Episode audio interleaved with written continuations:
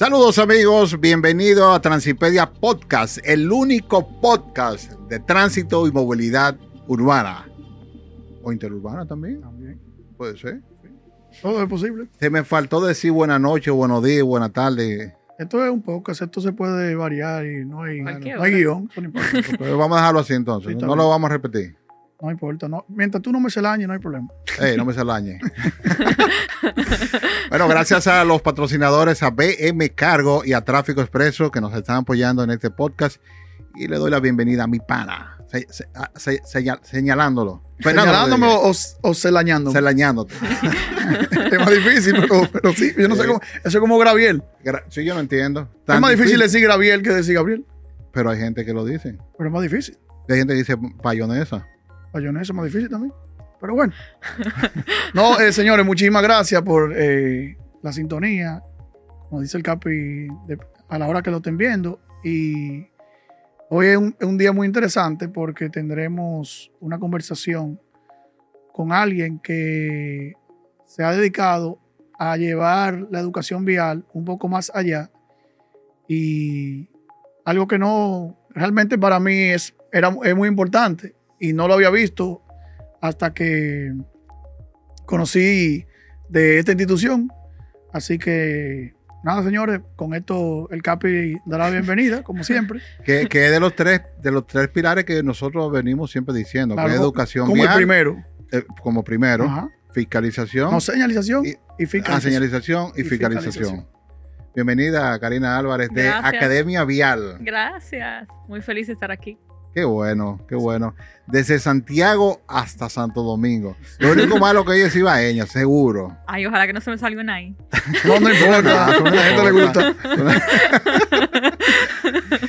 Cuéntame, Karina, ¿cómo nace Academia Vial? Sé que están en Santiago, sé que ahora están en Santo Domingo también. Cuéntanos, cuéntanos cómo nace Academia Vial.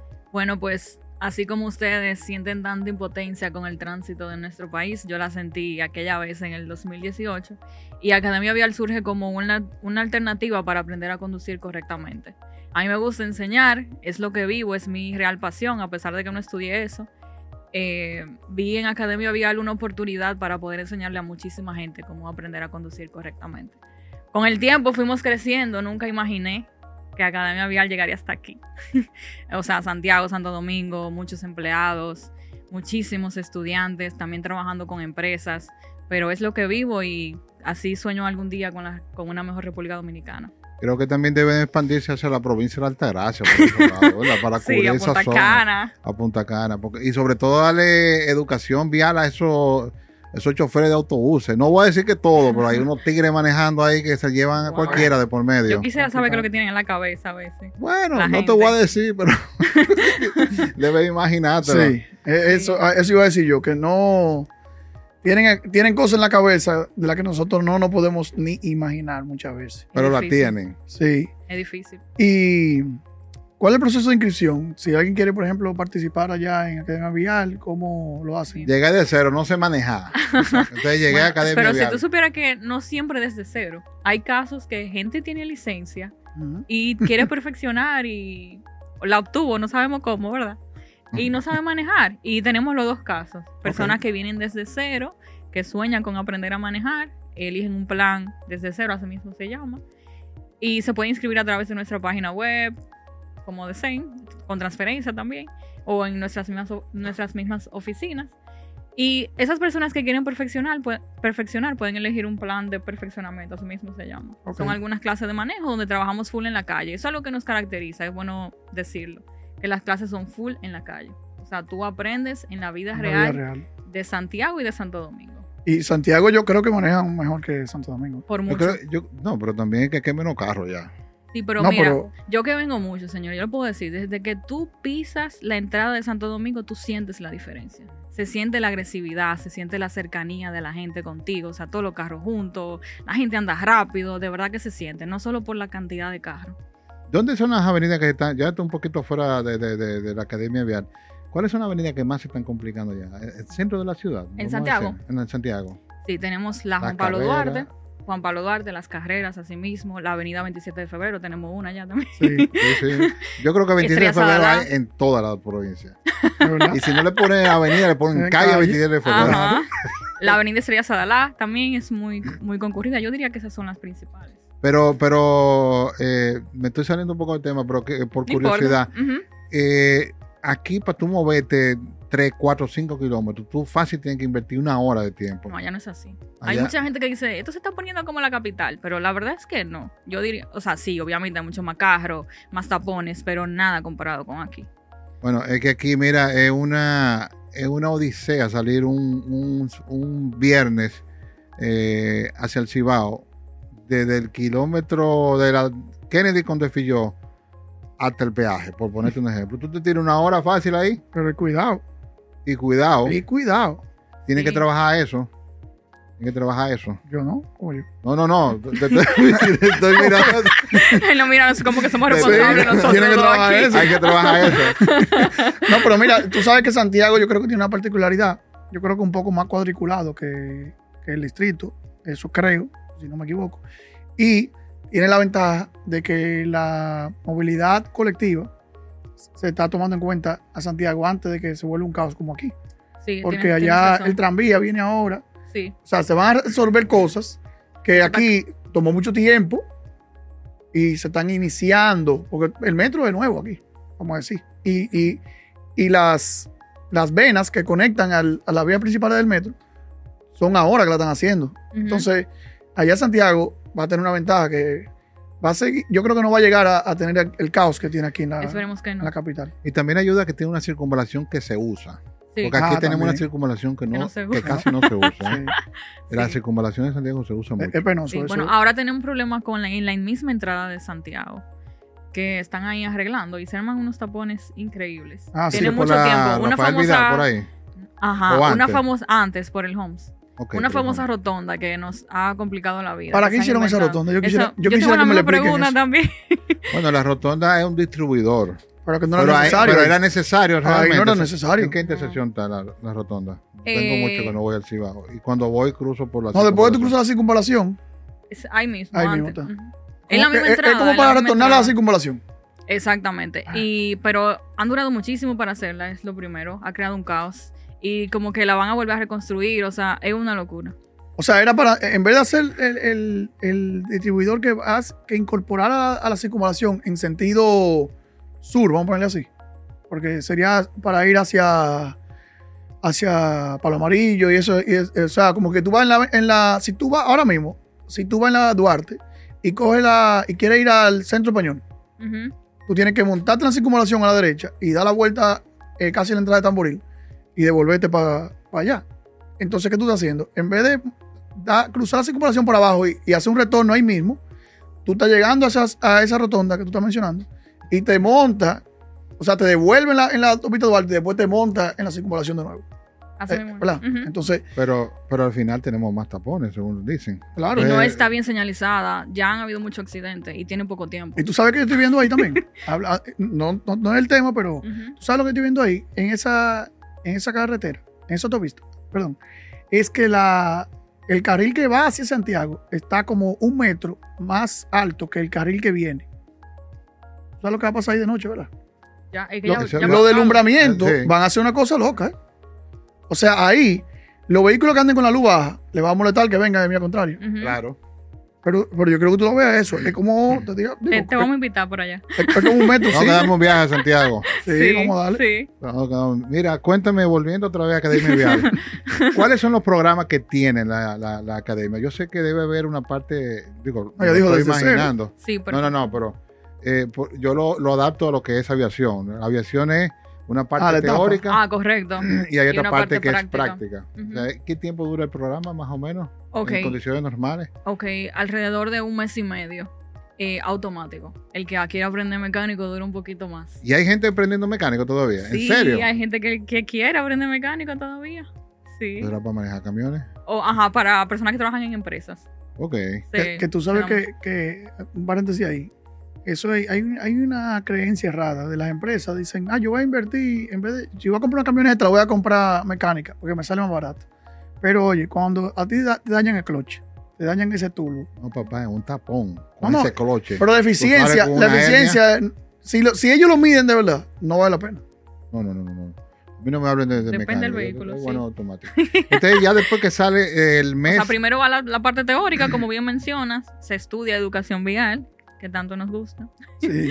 Y- se aprenden la ley, o por lo menos la juegan. Sí, o sea, el examen está basado en las preguntas del Intran, pero vamos un poquito más allá y le incluimos más cosas, eh, cruce de peatón, le- eh, señales de tránsito, cómo parquearse, toda la teoría importante para manejar correctamente. Luego de ahí toman el examen teórico, obtienen su permiso de aprendizaje. Sin permiso de aprendizaje no hay clases para nadie. O sea, tratamos de hacer la cosa bien para motivar Claro. El orden. El permiso de aprendizaje, que es bueno aclarar, que es eh, el derecho que te da a transitar un vehículo, conducir un vehículo con una persona que tenga licencia. Correctísimo. O sea, que los profesores tienen su licencia, le enseñan a manejar ya cuando tienen el permiso. Trabajamos por citas. Eso de que esperar en una sillita, eso Muy no bien. funciona en Academia Claro, Vial. O sea, muy se bien. trabaja por citas.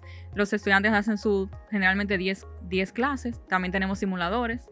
Simuladores. Sí. Oh, interesante, porque no están, están bien adelante, pero también le dan su práctica en la candela, la- en la calle, claro. cogiendo tus tapones con, los- con los Sí. carros públicos y la Con guagua. los- sus camiones, o sea, Sí, para porque- mí eso es vital, o sea, porque si no lo enseñamos en la calle, ¿qué van a aprender? Sí, porque el simulador es, es- es en condiciones óptimas que no es prácticamente. Pero sí ayuda a manejar el freno, simulador, el freno, acelerador, el guía, Sí. ayuda a entender esa parte. Sí, ya sí. cuando van al carro es más fácil. Sí, sí, no, digo, eh, el simulador es muy bueno. Lo que te digo Ujú. que eso que ustedes hacen, que le dan en la, en la candela, como tú dijiste, eh, es muy importante. Tienen que hacerlo. Pero, ¿y el Intran eh, sigue examinando en la... Óyeme, yo estoy hablando que saqué licencia hace 30 y picazo de años. Eh, Yo tenía que salir a la calle, Ahora no. Eh, El examen no. es un simulador. un Simulador, simulador. sí. El examen práctico. Y es efectivo eso. Eso trajo mucha controversia. Porque efectivamente tú tienes que ver a las personas en la calle. Yo estoy de acuerdo en que sea algo híbrido. Pueden usar Claro. el simulador, pero no me dejen en la calle porque ahí que tú te das cuenta, si sabe parquear, cómo hacer los rebases. Pero trajeron esa tecnología ya hace un año y medio aproximadamente. bueno, mi hijo cuando sacó licencia hace unos años, ya no salía en la calle. Fue en el Tenía- simulador. No, O, o en un circuito. en un circuito. Ok. Pero yo me senté, ve, mijo, a sacar tu examen, a manejar. Me senté, agarré el celular y a los cinco minutos vine y me dijo, ¿y qué fue? ¿Te quemaste? No, ya. Sí, en, Sí, Estados era muy Unidos, en rápido. Estados Unidos yo lo he visto que lo hacen en los parqueos también, porque a veces lo hacen en, tienen en plazas de las que son... eh, Es también por seguridad sí. y por el tiempo. O sea, a veces hay que evaluar muchas personas. Imagínense irse a un tapón, hacer una ruta full en la calle. Yo entiendo que hay que agilizar también. pero un circuito pudiera ser. Ujú. Yo no, lo- no lo veo tan, tan descabellado. Mira, ¿y qué vehículo ustedes utilizan para, para la práctica? Claro que sí. Tratamos de tener vehículos modernos. eh, por el momento No, son. no es, no vehículos Toyota pequeños. 87, no. No, no. Eh, diferentes vehículos, diferentes eh, pequeños, puedo decir marcas. aquí. Claro, motivo a la que patrocinen. Toyota. A lo mejor Toyota, Toyota viene. tenemos Toyota, Kia también, eh, Hyundai. Y una, pre- una pregunta, perdón, Capi. Motocicleta, ¿no le dan...? Eh, Por el momento no he llegado ahí. eh, pero eso sería Por el momento estamos en vehículo liviano. Sí. Pero no, no dan clase de motocicleta. Hay escuelas. Esto, esto es de que montate ahí y arranca. Hay escuelas de motocicleta. Sí, pero tú sabes, tú sabes que empíricamente que tú ves los muchachitos a los 8 años agarran un motor y le dan por ahí. Y entonces ven el papá calibrando, entonces se Y imitan calibran. eso y calibran en chancleta, sin guantes, sin lentes, sin Ahora que tú mencionas la edad, es muy importante decir que la edad mínima para aprender a conducir aquí es 16 años. 16 años. Que aquí hay gente de 14, de 13 años que quiere estar manejando y hay que controlar a la gente 16 años para el permiso de aprendizaje. para la licencia. Pero con una, creo que antes se Un acta firmaba notarial. acta notarial con un donde el poder padre de parte de los padres que se haga responsable. y que le asignan un vehículo específico. Exactamente. Ya a partir de 18 años no se usa así. Ven acá, una curiosidad, en esos vehículos que ustedes dan clase, eh, el que va al lado no tiene unos pedales de freno también. Claro que sí. Ah, Claro que porque sí. yo cuando veo ese que eh, escuela de que yo, que yo lo saco huyendo. Sí. No, O porque ese hombre ven es buena la prevención, pero no, hay, hay que tener un freno. Sin ese freno no se puede dar clase, muy difícil. Y yo he visto otras escuelas en otros países que tienen acelerador también, acelerador y freno. Ok. Porque hay momentos que tú quieres acelerar, porque el estudiante se queda frisado, y entonces, ¿qué tú haces como profesor? ok. Sí. En, algún- un futuro también tendremos acelerador. Cuando viene a ver, le ponen un guía del lado derecho un guía. También. doble como el helicóptero. Y los aviones. y los aviones. también. Ah, Oh, Sí. ¿Cómo, cómo funciona un avión? Vamos a ver. No, Es, un, es un- el es avión- un- un- un espejo. O sea, se, mueven los controles que tiene el piloto, los tiene el copiloto. Así Ajá. debería Y ser. si tú giras a la izquierda, el guía de la izquierda gira a la Sí, izquierda. exacto. Oh, tiene un solo acelerador, que es común entre los dos, pero la mayor parte de los instrumentos los tiene el capitán, que es del lado izquierdo. Claro. Pero igual, tú estás sentado a la derecha, tú haces sí ver los instrumentos. Excelente. O sea que, pero bueno, ya en, en el asunto de vehículos no es tan complicado. No, no, no. Eh, o sea que, bueno. Mira, y entonces esto, estos instructores, ¿qué credenciales deben, qué formación deben de tener? Eh, ¿Algo empírico? Mira. Excelente pregunta. El Intran vino realizando una certificación de escuelas de manejo. No sé si, si lo escucharon. Sí, lo, lo- lo vimos por ahí, sí. Pero siento que se quedó corta. sí. Sí. Eh, no debería decirlo en cámara. No, no, pues no importa. Porque- corta. no, porque, porque No. al final eh, es para Eh, o sea, estamos- bueno, es mi, es mi punto de vista. ok. Eh, yo sí, como fundadora de Academia Vial, me preocupo por entrenar mis profesores. Yo fui profesora de manejo casi por dos años, ese era mi, mi único trabajo. Y aprendí bastante. o sea, yo sé lo que puede fallar, lo que puede funcionar, cuáles son los truquitos. Y a mí me gusta mucho enseñar y yo me preocupo porque ellos sepan lo básico y más allá. Ok.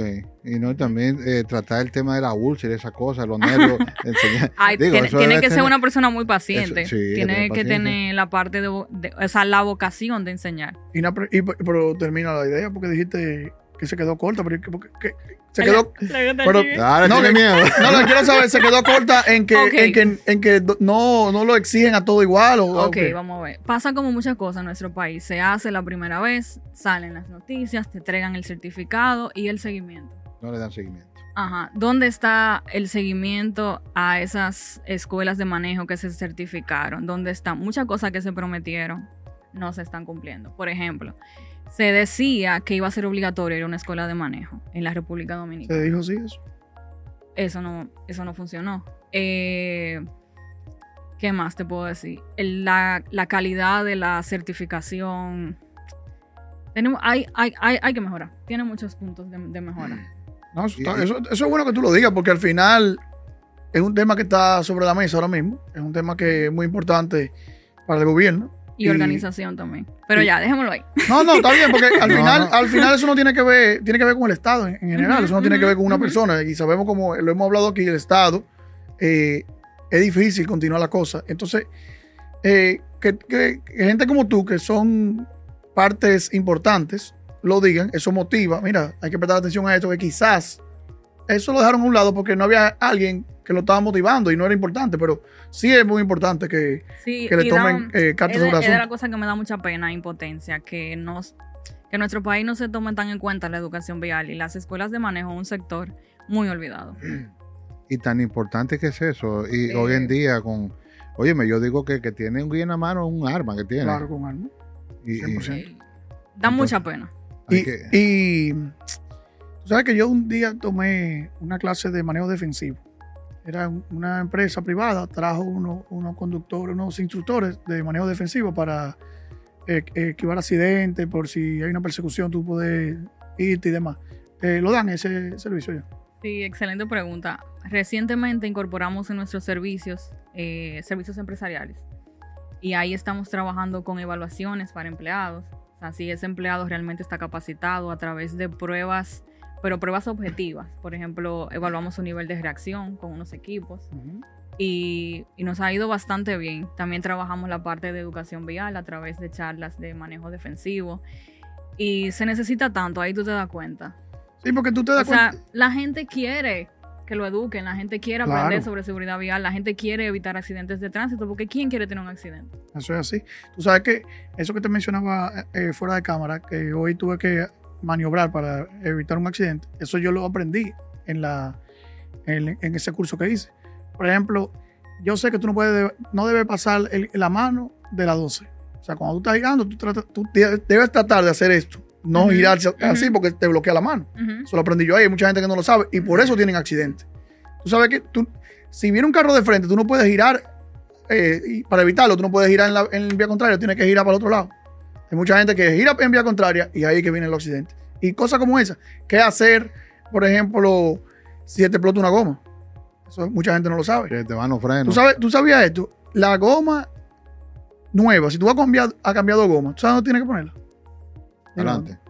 ¿Tú ¿Sabías eso? ¿Adelante o atrás? Adelante. Atrás. Atrás. Las nuevas. Te digo por qué. Porque Tú sabes, eso fue una vez que yo estaba en, en un sitio cambiando goma. Te voy a decir por qué. Y, lo vi mi vida entera. Me había criado diciendo, mi, mi papá me decía, no, que, que era adelante. Pero oye, oye, ¿qué pasa? Si tú vas doblando en una curva y se te explota la goma de adelante, tú tienes el guía en la mano. Tú con los aros, oye, con los aros, tú puedes seguir. Porque tú controlas tu guía. Ahora, si te explotó atrás, no hay nada que tú puedas hacer. Bueno, No, yo te- y, y lo podemos, eso tú- si tú quieres, lo, No, no, lo está traemos bien, y lo estudiamos después. Yo te voy a decir entiendas. por qué yo entendía que adelante. Porque adelante está la tracción. En algunos adelante- carros. Bueno, casi todo, o la mayoría, o gran parte. Y tú necesitas tener mayor seguridad adelante, era lo que Sí, yo los frenos, normalmente los discos están delante. Sí. El peso del motor está delante. En la mayoría de los casos. Bueno, pues, Pero, está pero- bien, es bueno pero- y Vamos a válido lo tener que tú que, dices. que investigar y No, leer. investiguemos y lo traemos otra, otra vez porque yo lo vi y creo que era de. Pero una marca, no me acuerdo cuál era. Y, y, me, y yo vi eso. Oh, pero yo, yo juraba que era a- adelante y no es atrás por eso. Porque si tú estás girando, el guía, es que el guía, oye, a ti te pueden reventar las dos gomas adelante. Y tú con el guía, si tú lo agarras, ese carro no va para ningún lado. Ahora, se, se te reventó atrás, tú no tienes forma de controlarlo. que no debería frenar si se te, se te explota un neumático Claro. adelante. Porque si ¿Por frenaste, se te va por un lado. No, bueno. Hay, hay una situación. Una pregunta, eh, Karina. Eh, los, a los estudiantes que van tomando su, su curso teórico, que tú dijiste que dura un mes. ¿se le hace una evaluación previa ya en la, en la academia o, o, Sí, o dice, no, nosotros. está todo, tú estás listo, vete? Nosotros tenemos una plataforma virtual donde ellos van haciendo sus exámenes luego de ver todos los videos y ahí se le da seguimiento si efectivamente está listo o no para tomar el examen teórico. ok. Y ahora que tú dices virtual, eh, ¿se pueden tomar clases virtuales también o no? Tiene que ser presencial. Y bueno, si quiere Pues hacer la parte, la por parte lo- teórica la es parte virtual, teórica. exacto. La parte teórica es totalmente virtual. Yo emigré a la virtualidad en la pandemia. Como no podíamos eh, dar clase en físico, convertimos toda la parte teórica virtual. Y se ha quedado así y ha funcionado. Bueno, entonces ya cuando están listos, Van Eh. a tomar su examen teórico y luego agendan sus clases prácticas. más o menos así, a, a vuelo de pájaro, como, como qué tiempo dura un estudiante promedio para Aprendiendo a decir yo manejar. soy un monstruo manejando. Con nosotros, en todo el proceso, un mes y medio. Y en el sistema que nosotros hemos creado, con 10 sesiones, no- un estudiante normal, sin ninguna situación, eh, sin ninguna condición, logra aprender a manejar con nosotros. Ahí le 10 dan, sesiones. ahí le dan clases de evasivo de guagua, de carro público. Reversa, parqueo, de reversa de frente, paralelo y, y tránsito. Eso es la- importante, que no todo el mundo sabe hace en paralelo. entre, entre, entre dos vehículos. Si ustedes supieran que yo aprendí a, a parquearme en paralelo por Academia Vial. O sea, yo tenía que enseñarle a la gente y yo no sabía cómo hacerlo. Ustedes pueden creerlo. Sí, pues, en paralelo es que para O sea, estacionar tú tienes dos dos vehículos. carros aquí. Ajá, Ajá. sí, tú entras. Ah, ok, sí. Ajá, Sí, entonces- de reversa. Como yo soy de una... reversa siempre. Ajá. Entonces... Pero hay gente que se mete de frente. No, no, entonces... Ay, Dios mío. Como yo tenía que enseñarlo, yo dije, ¿cómo yo voy a enseñar esto, señores? Nada, yo me puse a aprender y, y ya tenemos trucos. que Y le enseñan, le enseñan los retrovisores, para qué sirven. Claro. Que la gente aquí son, creen que, que- que es opcional. No, Entonces, no. ¿qué- qué Esos son de los errores más comunes, déjame decirte. Sí. Cuando uno está aprendiendo a manejar, los errores más comunes es no utilizar los espejos. Y no poner la direccional. Y, y- Y no y- poner la y no creer que tú pones la direccional y te puedes tirar de una vez. Sino que tiene Ay, que por ver. Dios, sí, porque eso te da, eh, oye, hay, hay tigres que se parquean en paralelo, aquí y otro aquí, y ya con la direccional, con la intermitente lo resuelven, Sí, eso sí, desgraciado. Sí, sí, sí. Sí, y que ¿Eh? son cosas que tan sencillas que uno no pensaría que eso le da trabajo a una gente aprenderlo. Usar los espejos. Sí, a Sí, veces, eh, eh, a veces uno coge unos piques y después uno dice, no, mira, que él no sabe. Eh, realmente. Hay que, hay que, Hay gente eh, que sabe y, no sa- y se hace el pendejo Se hace también. loco también. hay que, hay que, y me imagino que ustedes lo hacen, es concientizar eh, e insistir con el tema del celular mientras está Ay, conduciendo. sí. Porque se ha visto que muchos de los accidentes de tránsito porque hay una Por distracción. distracciones. ¿Sabes que en España se dice que el 40% de los accidentes de tránsito ocurren por utilizar el celular? Sí, más o menos. Y aquí no se lleva esa estadística. Ok, aquí sabemos, si acaso, eh, cuántos muertos que hay. Claro. Y hablamos mucho de muertos y que somos el país número uno en muertos, pero ¿y por qué están pasando los accidentes? ¿Quién está analizando por qué están Ah, pasando? tú ves, ahí, bueno, qué bueno que tú diste cabida a eso, porque yo le venía palo. Sí. ¿Qué? Le, le venía comentando al Capi que quería tratar un tema hoy. eh, y era que la ley indica que debe crearse una comisión para investigar los accidentes de tránsito. Gracias. No se está haciendo. Entonces hay, hay- hay una- un dilema que si es Intran, que si es DGC, pero sabemos, sabemos, sabemos. Y hago un llamado al Estado, Mira, mira para allá, para la cámara. Hago un llamado al Estado, Pero enérgico, enérgico. a quien sea, no sé, al Intran, a la DGC, al presidente, a quien sea. Pongamos la atención a eso. Hagámoslo privado. Hagamos una licitación donde un ente privado haga esas investigaciones. Si no tenemos la capacidad de hacerlo eh, mediante las instituciones eh, públicas, que probablemente es así, una- un porcentaje bajito, la superintendencia de seguros, de los seguros que se, que, se- que vayan a eso, al Instituto de Investigación de Accidentes. No sé cómo se deba llamar. Pero eso es importante. Aquí ocurren accidentes y la gente no sabe Sí. que si fue porque había un charco y, y hay que repararlo. Como me imagino que alcohol va a estar en número uno ahí. Alcohol celular. Distracción. Entonces sea, debemos, eso debe llevarse a cabo para reducir esos accidentes. Y, y de verdad que yo lo quería hablar hoy. Y qué bueno que lo tocaste porque, mira, Y todo eso trae muchas cosas. O sea, si sabemos que el celular, vamos a hacer campaña para evitar el uso del teléfono. exacto. O sea, esa es la forma No, de y te digo, te digo más cosas. Por ejemplo, la- los vehículos aquí no le exigen nada para entrar. Tú vas a Estados Unidos ahora y hace unos años para acá, todos tienen que tener blind spot assist, que tiene que una luz en, en los retrovisores que tiene que indicarte cuando tiene una persona en el punto ciego. A mí me encanta eso, esa tecnología al final. ¿Me entiendes? Entonces, ¿cuándo vamos a llegar a esas regulaciones? Pero para eso tú tienes que ver qué está causando los accidentes. Pero es que, es que, oye, yo quiero volver otra vez a la aviación, porque dicen que la aviación es uno de los medios de transporte más Más seguros, seguro. pero ¿por qué son seguros? Claro. Por todas Porque las cada- Cada accidente No, lleva una investigación. Cada accidente se investiga y lo que causó ese accidente se toma la medida para que no vuelva a causar. Es verdad, cuando ocurre un accidente se dice el por qué, si fue falla en el motor. eh, si fue un problema mecánico, si fue una situación de, de pero cuando humana. ocurre un accidente de tránsito, eso no pasa. No, no. Pero entonces, eh, por ahí, allá que queremos llegar, de que tienen que investigarse los accidentes, porque a lo mejor son situaciones de, de hasta un desnivel que tiene en la calle. Claro. una cosita que tú puedes Mira, resolver, ah, ya no hay más accidentes en esa Ahí en la, en la circunvalación, en el cruce, en la junta que va ¿En cuál circunvalación? La circunvalación Santo Domingo. Ok. Perdón, de verdad. Buena. Sí, porque yo me Buena fui la para. Santiago. Yo también. tenemos La una circunvalación Santo. Domingo, en la junta que va hacia la Jacobo Magluta. Ese puente seco que está ahí. Tú sabes que un distribuidor, un, un paso de nivel. La junta, o sea, tú vas en tu vehículo del lado derecho, en camino hacia la Duarte, y está muy, muy bajita. Un carro pega ahí y eso puede provocar un accidente. Brinca el vehículo. Brinca. Y lo mismo pasa en el elevado de la de Filló Kennedy. Hay una junta que está muy separada y los vehículos brincan. Entonces hay, hay que prestar atención Al a inicio eso. de los puentes, yo, me, yo me di cuenta hoy. O sea, al inicio de los puentes hay como de, desnivel Ajá. y los vehículos brincan. O Entonces, eso- puede provocar un accidente. O, pero entonces, eso. Las soluciones nada más llegan cuando, como tú me dijiste ahorita, cuando se muere una persona de relevancia. Como pasó en la cajona con Pedro Bovea. con Pedro. Una persona de relevancia eh, tuvo un accidente, Lamentablemente. fallece lamentablemente, y entonces ahí vamos a buscar una solución. Pero eso, Pero- ¿cuántos accidentes así no han ¿Y pasado? cuánta gente no han fallecido en esa Claro. intersección? Entonces, no, hay que esperar que ocurra un accidente de una persona reconocida. Ah, vamos a tomar la medida. ¿Ah? Es nuestro una pena, no- hermano. Eso. No, no, no. No, que no tiene- está fácil. Óyeme, eh, no- yo que más o menos he estudiado eso, las estadísticas te van hablando solas. Te dicen, ven acá, ¿por qué están ocurriendo tantos accidentes en el kilómetro 40 de la autopista? Duarte? Vamos a investigar qué es lo que está pasando. ¿Y a qué hora que ocurre? No, ocurre en la mañana, ah, que el sol le da de frente. Entonces vamos a chequear esa vaina. Entonces, eso es de que hay que reducir. Se está investigando, no está investigando la accidente de tránsito. Nada. No.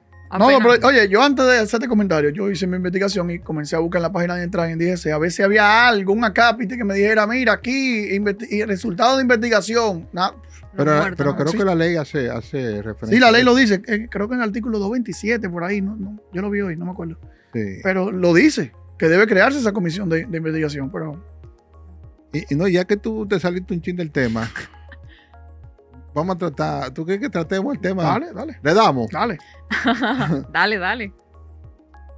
¿Por qué no se presta atención a los vehículos que no pueden transitar por los elevados? Entiéndase, los elevados de dos carriles, sobre todo aquí en el Distrito Nacional, para que tú puedas circular por el elevado, tú debes tener cuatro neumáticos. Cuatro. Si tú tienes más de cuatro, o sea, seis, ya tú no puedes transitar por ahí. Ahorita yo vi una O grúa, menos los motociclistas. Menos de cuatro. O sea, que eso- menos de cuatro, y se meten en contra de eso, desgraciado. Eh, tiene, tiene que prestar atención a eso. Y también el bloqueo de la intersección. La gente no entiende que el gran parte de los tapones que se arman, sobre todo en el polígono central del Distrito Nacional, es por los bloqueos de la intersección. Y tú vas a decir, ah, el techo, ¿y qué vaina? ¿Qué tiene que ver la Federico Geraldino con Gustavo Mejía Ricardo? Ajá. Cuando tú vas bloqueando las intersecciones, eso se va creando un dominó y te ve afectar principales vías como la Avenida Abraham Lincoln con la Winston Churchill. hablando de la Federico Geraldino, pusieron un semáforo ahí en la ante Julio Ibar con Lincoln. ¿Y ¿Qué tiene que ver a Federico Geraldino con.? Ah, bueno, que está cerca. No te voy a decir, te voy a decir que tiene que ver. No, que me quedé patinando. No, te voy a decir que tiene que ver. Que ahora el, ta- el tapón llega hasta la Federico Geraldino. Y hasta más, mi hermano. Y hasta más. Entonces, señores, Pusieron, pusieron el semáforo de Andrés Julio Ibar con Lincoln. con Lincoln. Pero eso es un tramo de 200 metros o 100 metros entre semáforo y semáforo.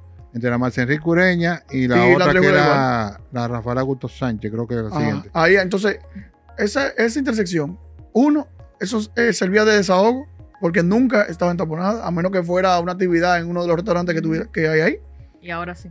Ahora, no te digo que pasa la Federico Geraldino. Pero es que el semáforo le han puesto poco tiempo en la dirección oeste-este y este-oeste. Por eso que tú estás viendo Piantini congestionado. Sí. Wow. Pero habrá que llamar a quién, a un ingeniero de la NASA para que vaya a chequear eso. Yo, yo no creo que la solución era más semáforo. Yo creo que más bien era cerrar esa intersección en dado caso. En dado caso. Yo no estoy de acuerdo que la cerraran, pero en dado caso que había que cerrarla. Les digo que había que controlar el tránsito ahí. Era cerrarla y agilizar en los entornos para que el, el- el tránsito fuera más fluido. Pero bueno, eso somos nosotros desde aquí teorizando. Pero no interesando porque nosotros somos usuarios, cruzamos por ahí y estamos viendo lo que se está pasando. De que Piantini se está complicando por esa intersección. Tienen que prestar atención a eso. Intran, tienen que prestar atención a eso. Karina, Atención Intran. ¿cómo va la educación vial en las escuelas? Cuéntame, ¿ya se está dando educación vial? Dime que sí, por favor. Supuestamente sí. Ahora hay que ver si de verdad se está llevando a cabo, pero en los periódicos dijeron que sí. Y aquí también. Pero- Eh, o sea, según tengo entendido, no es una materia como tal, educación vial, sino que se incluyó un programa dentro de la materia de sociales Ajá.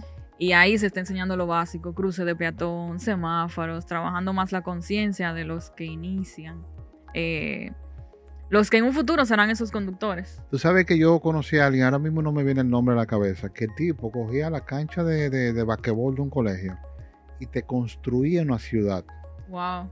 Entonces sacaba dos grupos, un grupo de peatones y un grupo que iba a manejar vehículos que son, eran triciclos. Tú montabas a los niños en un triciclo y él- ellos iban dando, eh, caminando en, vehículos y los Simulando, una ciudad. Qué chulo estaba eso. No sé, ahora no me acuerdo el nombre de esa persona, pero de verdad No que nunca lo había visto. sí, eso yo lo vi y creo que fui a un par de esos eventos que él hacía. Él montaba una ciudad y duraba dos días. El primer día educando a los niños, que es lo que estábamos hablando fuera del aire, que hay que educar a los niños, y el segundo día con esa ciudad. En Ciudad Juan Bosch hay algo de los niños. Ajá, eso iba a decir. Hay un parque pero, pero infantil. en Ciudad Juan Bosch. Deben, deben migrarlo a, a más lugares. Pero tú sabes que también yo vi en Venezuela, Hay un parque infantil. en un parquecito en Venezuela, en Valencia, en Venezuela. En, era un parque como el Mirador Sur. Y esto le hago un llamado a, los- a los alcaldes que tengan esa facilidad. Y le instalaron un parque de educación vial. A mí me lo han mandado eso. Chulísimo, viejo, con, con semáforo, con carrito, con stop signs, o sea, eh, señales de pare, todo.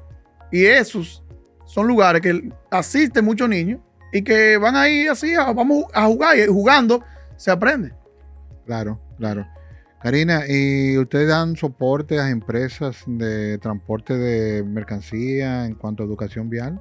Sí, hemos trabajado ya con diferentes empresas privadas eh, para ayudar a manejar correctamente trucos de manejo defensivo, como ustedes mencionaban, y trabajando sobre todo la conciencia de los empleados. O sea que sí. Yo creo que la, la, la escuela de choferes debe integrarla a, los a los colegios y a las, escuelas a, las escuelas de... No a la escuela de choferes, sino a, los colegios. A los colegios, sí. Para que los muchachos, creo que lo estábamos hablando ahorita, de que ya los muchachos cuando salgan de ahí, estoy hablando de los muchachos, los 16, manganzones de 16, 17 18 años, años. salgan de ahí Con con, su- su licencia. No, y, que, y, que, y que los mismos niños chiquitos, por ejemplo, de 6, 7 años, puedan exigirle a su papá a- o a su padre cuando cometan una infracción. Ey, pero estaba en rojo. Ey, te comiste. Ponte el el cinturón. sema- Exacto, Claro. todas esas cosas. Y eso ya es diferente porque ya dice, no, pero espérate, que el niño me está viendo también. Es que No. hay que creer en la educación vial. No, y so- eso que tú dices y crear una conciencia de esa generación que viene subiendo. Porque ahora mismo hay mucha gente dañada. Y cambiar a esa gente va a ser un lío. Un A esa gente te lo va a cambiar dándole por el bolsillo. Claro. Pero ya esa generación que viene ahora, si no se trabaja, se va a salir de, de la mano. control. Se va a salir de la mano. Bueno, Karina, muchas gracias por acompañarnos. Gracias Muy a ustedes. interesante. Gracias a ustedes. ¿Cómo se comunican contigo? De nuestras, tus redes sociales, tu Sí. teléfono. Academia Vigal. En todos los lados. En Instagram, en TikTok, en YouTube. Eh, www.academiavigal.com. Facilito. Activo. Sí, Sí. Excelente. No, muchísimas gracias y de verdad que te deseamos que siga creciendo y que yo creo que, que no solo la empresa eh, pública, eh, privada, deben también las instituciones públicas deberían contratar el servicio de Academia Vial para muchísimo, bueno, tú subimos un, un video eh, ayer mismo de una institución pública que estaba cargando gente atrás en una camioneta. no solo cargando gente atrás, con un pie de un lado y otro del otro. Wow. Y, ese- y no, y, y- y el carajito, eh, el muchachi- el niño que lo llevaban cargando en un motor, porque no debe decir carajito, eh, el niño que lo llevan cargando. O sea, yo no había visto esa vaina. Tengo 20 años dando tránsito y nunca había visto Y- dos tigres sentados y el carajito de pie. Y lo que a mí me pasó en estos días, un DGZ me llevó un espejo retrovisor y él no se paró, señores. Entonces, no, eh, ¿Y a quién reclamaba? entonces él salió huyendo. ese- Yo me quedé así. Ese es otro problema, que los motoristas están metiéndose aquí. Oye, pero hoy, hoy iba yo en el, en el túnel de la 27 y había uno tocándole bocina que iba al lado de mí para que se quitara. Un motor a un carro. Oh. Mira, Fernando, yo, Wow. yo voy a decir una experiencia ya breve para terminar. Yo tuve la osadía de subirme en un motoconcho en la Churchill. Dios mío, esos tigres se meten entre los carros. Yo no Pero ¿y sé para mil. para probar. Ah, ah, yo pensé que era No, para llegar pero rápido, sí. Llegaste rápido, sí. Y llegué rápido. Y el tipo que quería ir en los semáforos dice, si te van en semáforo, te voy a una trompa. Claro. Sí, porque quería ir en rojo en la, sema- en la 27 Pero te con pusiste el Churchill. casco. No tenía No, caco. Ande no el tenía casco. No tenía caco. Yo no me Eso sí, que yo, me no agarré delante y de atrás. Y ese tigre como una pedra dentro de esos vehículos. Yo no sé cómo no le daban los espejos. Sí, eso Ay, es un problema. mío. Es un deporte extremo, mi hermano. Deporte extremo. Señores, muchas gracias por seguirnos. Síganos en Instagram, en todas las plataformas digitales, en YouTube, activen la campanita y también en Spotify. Gracias a BM Cargo. Oye, BM Cargo, un éxito eso de mandar paquetes de un, de un lado a otro. ¿Te ha gustado eso? Me ha gustado. Porque ya llegó el paquete que te dije la semana pasada. Ah. Llegó ahí mismo de una vez. Claro. Y gracias a Tráfico Expreso por el apoyo. Hasta la próxima.